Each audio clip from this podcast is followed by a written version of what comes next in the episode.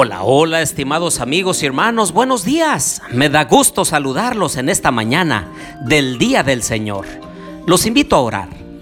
Querido Dios y bondadoso Padre, venimos ante tu presencia con regocijo, con alabanza, con esperanza y con el pleno reconocimiento de que tú estás a nuestro lado. Te pedimos nos ayudes a entender tu palabra en esta hora. Lo pedimos en Jesús. Amén. Bien, les doy la bienvenida a nuestro estudio y reflexión de Ageo capítulo 2. Les habla su amigo y hermano Marcelo Ordóñez desde el puerto de Veracruz, México. Abran por favor su Biblia en Ageo capítulo 2. Dice el versículo 2, habla ahora a Zorobabel, hijo de Salatiel, gobernador de Judá, y a Josué, hijo de Josadac, el sumo sacerdote, y al resto del pueblo, y diles, ¿quién queda de vosotros que haya visto esta casa en su antiguo esplendor?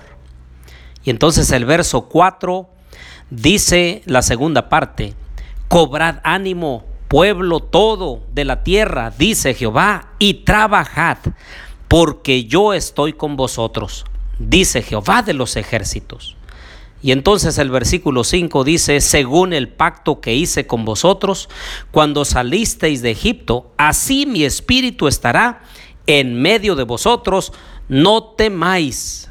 Versículo 7, vendrá el deseado de todas las naciones y llenaré de gloria esta casa, ha dicho Jehová de los ejércitos.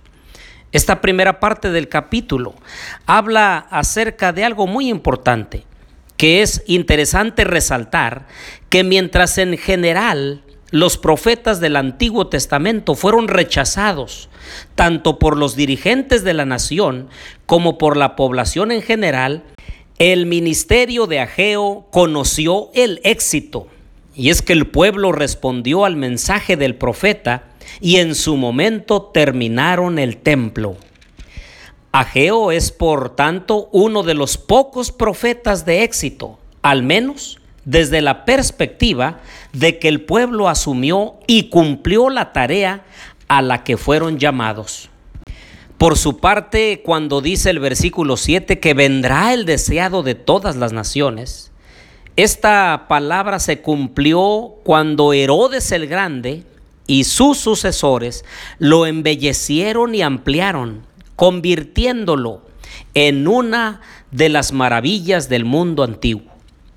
Y también se cumplió cuando Jesucristo, alguien mayor que el templo, según Mateo 12:6, caminó por él, llevando por tanto al recinto la presencia de Dios en forma corporal. De los versículos 10 al 19, el profeta habla sobre una reprensión de la infidelidad del pueblo. Y entonces, del versículo 20 al 23, hay una promesa de Dios a Zorobabel. Dice allí el versículo 21, habla a Zorobabel, gobernador de Judá, y dile, yo haré temblar los cielos y la tierra, trastornaré el trono de los reinos y destruiré las fuerzas de los reinos de las naciones. Trastornaré los carros y a los que en ellos suben. Caballos y jinetes caerán bajo la espada de sus propios hermanos. En aquel día, dice Jehová de los ejércitos, te tomaré, Zorobabel, hijo de Salatiel, siervo mío, dice Jehová, y te pondré como anillo de sellar, porque yo te he escogido, dice Jehová de los ejércitos. Qué bonito este segundo mensaje que aproximadamente lo recibió en el año 520 antes de Cristo. Este mensaje final de Ageo, en contraste con los anteriores, está dirigido solo a una persona, en este caso al gobernador Zorobabel. Y el título siervo mío, así como el término escogido, se hacen eco del lenguaje mesiánico que aparece en profetas anteriores, especialmente en Isaías y en Ezequiel. Algunos creen que al asemejar a Zorobabel con el anillo de sellar, el profeta está revirtiendo la maldición que se había pronunciado sobre el antepasado de Zorobabel, que era el rey Joaquín. El anillo de sellar, símbolo de propiedad y autoridad reales, cumplía la función de firma en el mundo antiguo. Con este símil, se promete a Zorobabel un papel exaltado como descendiente de David y del linaje real.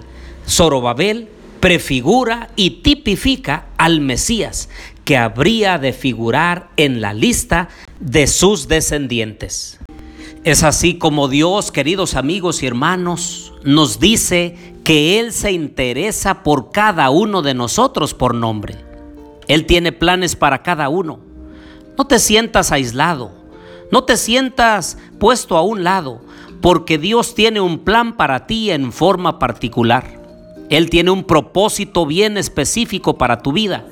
Lo que tenemos que hacer es buscarlo de todo corazón y entonces entenderemos que tenemos un propósito para realizar, no tan solo en esta vida para nosotros, sino para nuestra familia, para nuestra iglesia, para nuestra comunidad. Por eso, tomemos relevancia de las cosas espirituales, de las cosas eternas. No desgastemos tanto nuestra vida en las cosas triviales, pasajeras y materiales de este mundo pecaminoso. Busquemos las cosas celestiales. Los invito a orar. Querido Dios y bondadoso Padre, hoy hemos entendido que tú eres un Dios de amor y de misericordia. Eres un Dios que se interesa por cada uno de nosotros en forma individual. Tú nos has llamado desde el vientre de nuestra madre, nos has traído aquí a esta vida con un propósito, dar a conocer tu glorioso nombre a muchas personas. Quédate con nosotros en este día y ayúdanos, Señor, a estar de parte de la justicia siempre. Lo pedimos todo en el nombre de Jesús. Amén.